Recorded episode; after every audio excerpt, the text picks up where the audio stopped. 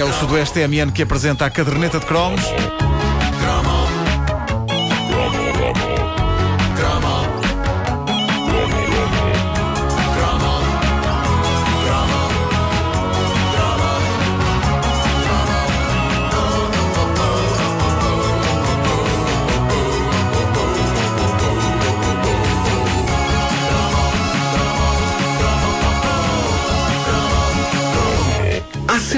Sempre alguém.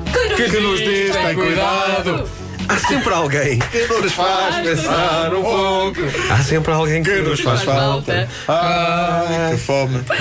Bom, há sempre alguém na família, eh, em qualquer família, que passou toda a vida a ler a revista das seleções do Reader's Digest. O Eu- meu pai era assinante. Pois é, eu arrisco dizer que isto acontece em todas as O meu famílias. pai era assinante.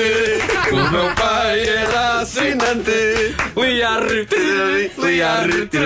a revista das seleções. Isto não foi combinado, é? Repentismo, repentismo é, é incrível.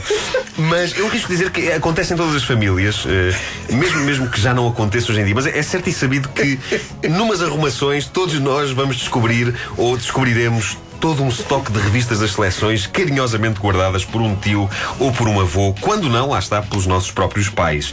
Eu sempre achei durante a minha infância que era bem elegante ler uma revista que tinha um nome estrangeirado. Eu não fazia ideia do que significava Reader's Digest, mas soava uma coisa de classe. E na minha infância, essas revistas pareciam despontar entre familiares mais velhos, como, eh, por, por exemplo, os, os tios avós, os tios avós, tios avós.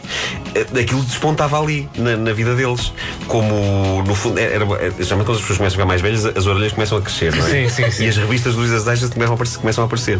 Ah, e são uma duas relação, coisas, então, são orelha a duas crescer. coisas. Claro. E- Aparecimento da revista. Mas é, é uma revista de pessoas mais velhas, não é? É agora E é uma revista para mim. Porquê é? que dizes Eu isso? acho que é. Porquê que dizes isso? Olha, rir é o melhor remédio. Flagrantes da vida real. Flagrantes da vida real é ótimo. Clássicos, que clássicos. Para mim é a revista eh, típica de uma sala de espera. É, sem dúvida, sem dúvida. E Mas que lá está, uma edição que tinha pai 5 ou 6 anos. Sim, é um completamente desatualizada, já muito Não, mas é passada. assim Porque mesmo. Digest não, não, não, Não. há uma desatualização Não, da porque a revista. revista, a revista que agora. A próxima revista que sair é de 1961. É isso. É mesmo as coisas que lá estão escritas, algumas delas penso que já estarão bastante desatualizadas, mesmo que tenham sido escritas ontem. Bom, as revistas eram fascinantes, eram muito portáteis, repletas de artigos. Estava a ser bombardeado pela Alemanha. Sim. Eram- repletas de, de artigos cujos temas eu não tinha qualquer interesse em explorar, desde como fazer dinheiro fácil até ao modo de lidar com o perigo amarelo.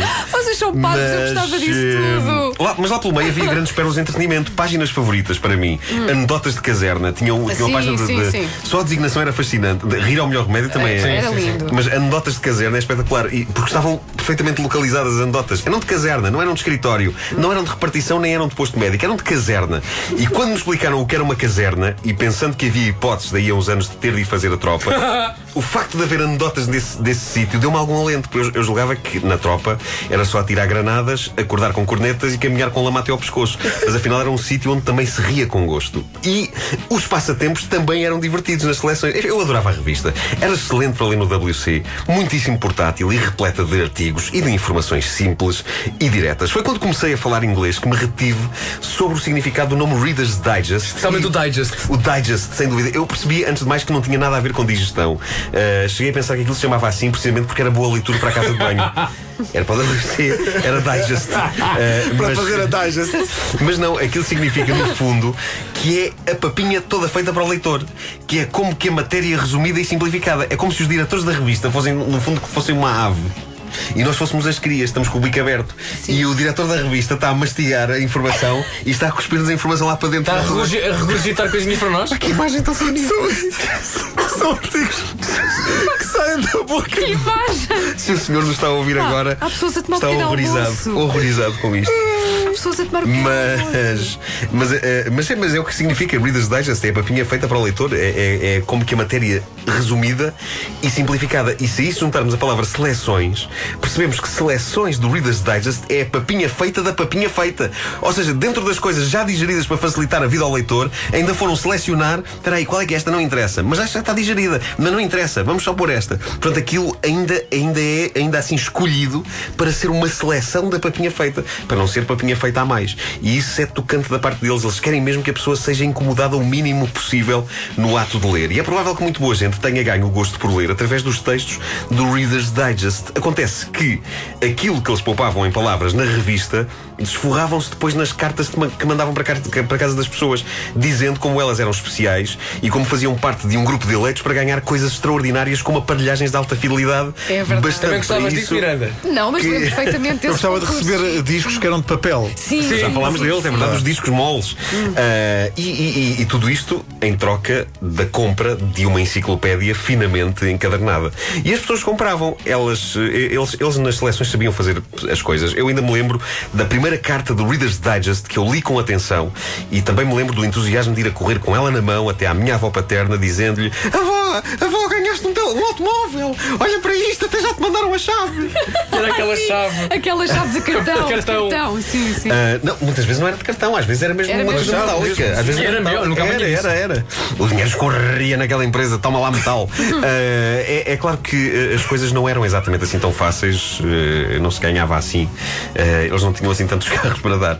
Mas pronto, pelo menos os livros que a pessoa tinha de comprar para entrar nestes sorteios eram dinheiro bem gasto. E havia famílias que tinham as estantes repletas deles, calhamaços sobre a natureza, a história mundial, o universo, mas também as imponentes caixas com vários discos de vinil, resumindo anos de música ligeira nacional. Raríssimas terão sido as pessoas a ganhar os prémios anunciados nas cartas, mas a verdade é que ninguém queria saber. Eu já achava super atencioso da parte deles eles darem só trabalho de criar chaves fictícias de automóveis só para poderem meter nos envelopes e enviarem para as pessoas. Não só isso, como todo o tom das cartas.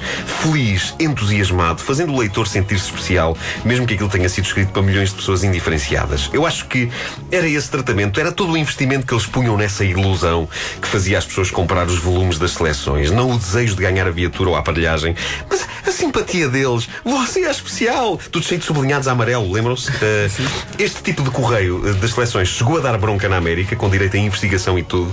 Nessas cartas eles falavam sobretudo ao coração dos vulneráveis idosos e os idosos compravam-lhes tudo o que eles tivessem para vender. Eles tiveram de abrandar na correspondência, mesmo por causa de processos que houve eh, contra eles. A revista, ainda hoje editada em Portugal e com o mesmo formato, foi fundada em 1922 no estado nova-iorquino de Chappaqua, em português Chapa 4, Eh, e, e durante anos foi líder absoluto no seu segmento nos Estados Unidos, tendo por fim perdido o reinado em 2009, quando foi ultrapassada pela revista Better Homes and Gardens. Parece impossível, ninguém faz isto ao cavalo alado. O cavalo alado era o símbolo cl- clássico das eh, seleções e foi usado na revista até 2007, ano em que foi definitivamente para a reforma. Foi, portanto, ler revistas das seleções. É o que o cavalo está a fazer a esta hora. O teu pai era assinante. Muito bom. Era assinante. Pedro, Uma edição histórica da caderneta de cromos. Com cantiga e tudo. A cantiga do assinante. Do assinante das seleções. Opa, que maravilha. Foi bom recordar. Caderneta de cromos, uma oferta Sudoeste TMN. Vens ver ou vens viver?